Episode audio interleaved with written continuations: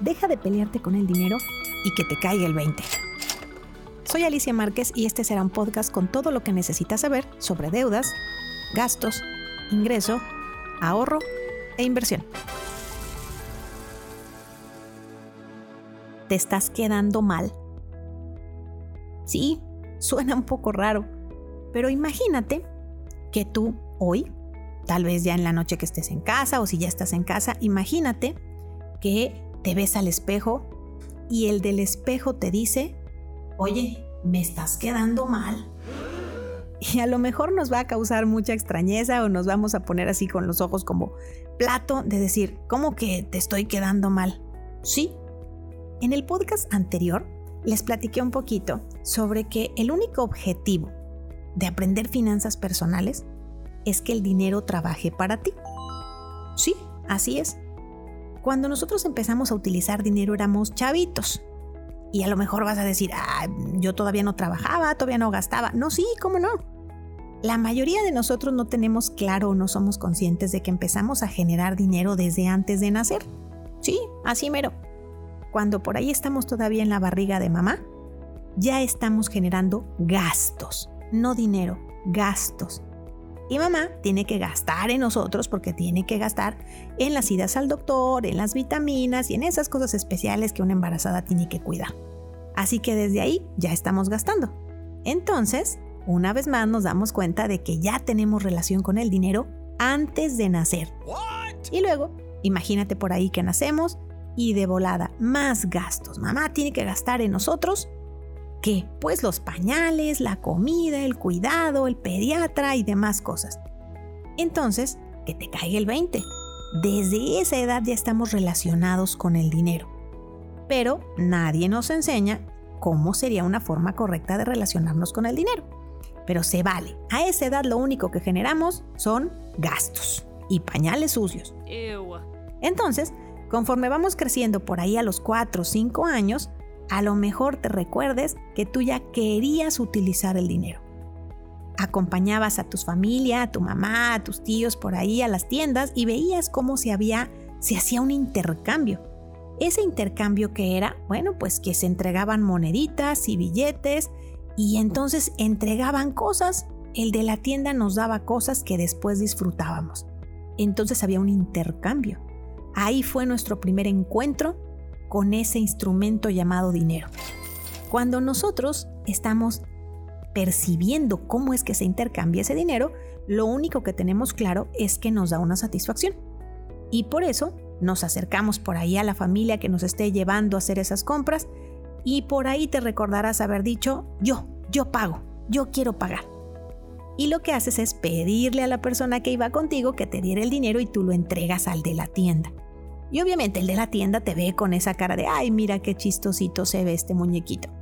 Y te recibe el dinero y te entrega tus cosas. Ahí se genera una emoción de decir, órale, yo tengo dinero, lo doy al de la tienda y me entregan algo que me da satisfacción. Suena padre y suena bonito recordarlo. Sin embargo, ahí se generó en nosotros un aprendizaje. Estamos aprendiendo que gastar es satisfactorio. Y está bien, esa no es la parte que está mal. Lo que está mal o lo que estaba mal en el manual es que nos enseñaron desde esas edades a gastar, cuando no nos enseñaron primero que hay que generar y ahorrar. Así que, ojo, porque ahí es uno de los errores de la educación financiera que desafortunadamente tenemos en nuestro país y en muchos países, en especial los países de América Latina.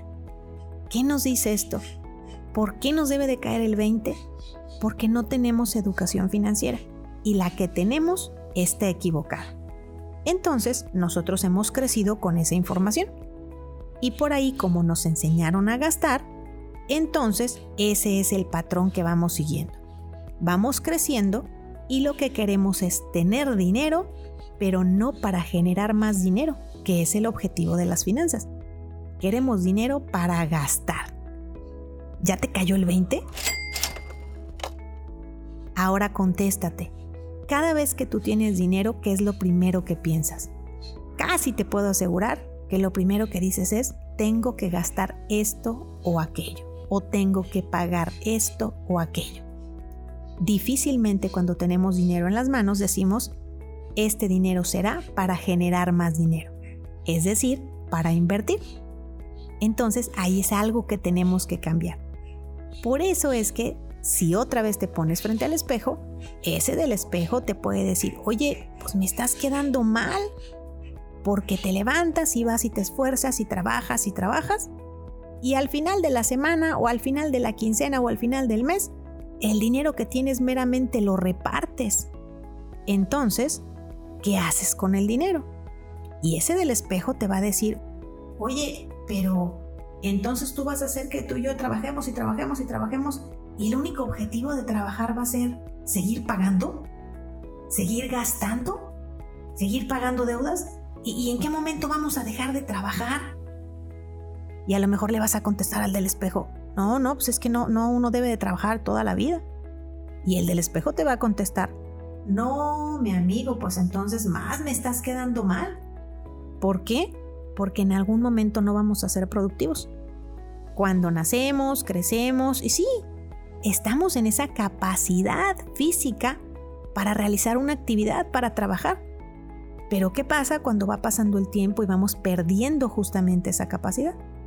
Si hay algo que es un hecho en nuestra vida, es que en algún momento no vamos a ser productivos. ¿Qué va a pasar cuando no podamos ir a trabajar? ¿De qué nos vamos a mantener o cómo vamos a cubrir esas deudas y esos gastos? Desafortunadamente, las cifras que tiene por ahí el INEGI son desalentadoras. Esas cifras dicen que la mayoría de nuestros adultos mayores hoy en día no pueden sostenerse a sí mismos. Entonces imagínate que ahora ese que ves en el espejo seas tú, pero ya cuando está en su edad mayor. Ya cuando estás como viejito. Y que ese viejito te dijera, oye, ¿y qué hiciste en toda la vida para que hoy podamos tener una vejez digna? Para que no tengamos que depender de los demás. Entonces, ¿qué le contestarías? No, pues es que no lo pensé. Nunca hice nada por invertir solo utilizaba el dinero para pagar deudas y gastar. Y cada vez que tenía dinero en mis manos, lo único que pensaba era, se tiene que pagar o se tiene que gastar. Y no pensamos en cómo le hago para que este dinero genere más dinero por sí solo. Recordemos que ese es el objetivo de aprender finanzas personales, que el dinero genere por sí solo. Entonces, ahora imagínate que ese del espejo te dijera, pues ahora hay que cambiar cosas. Empecemos a cambiar la forma en que manejamos el dinero para que ya no me sigas quedando mal, para que en realidad en algún momento podamos tener una vejez digna y no esperar hasta la vejez. También esa es otra de las cosas que hemos aprendido mal en finanzas, que nos vamos a pensionar o nos vamos a retirar hasta que tengamos una cierta edad, por ahí los 60, 65. Y eso no es verdad. Entre más pronto entendamos y logremos hacer que el dinero trabaje para ti sin que tú trabajes, en ese momento se llama lograr libertad financiera y no tiene que ser a una cierta edad. Eso puede ser mucho antes de lo que imaginas. ¿Cómo? Justamente aprendiendo cómo se maneja el dinero correctamente. O como dijimos, teniendo el manual y la cajita de herramientas, que es la que vamos a aprender acá. ¿Qué es lo primero que tendríamos que hacer para ya no quedarme mal, Alice?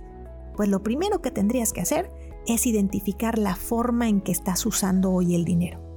Y si la respuesta que te das es, híjole, pues yo el dinero cuando llega a mis manos solamente pago deudas y gasto, entonces lo estamos haciendo mal. Y eso es lo primero que tenemos que cambiar. Pero bueno, por el día de hoy, que te caiga el 20 de que muy probablemente te estás quedando mal y tenemos que seguir aprendiendo finanzas, aprendiendo cómo se lee el manual del dinero, cómo voy teniendo a la mano las herramientas de la cajita financiera para usar de manera correcta el dinero y lograr que el dinero trabaje para mí. ¿Cuándo? Lo antes posible. ¿Ya te cayó el 20?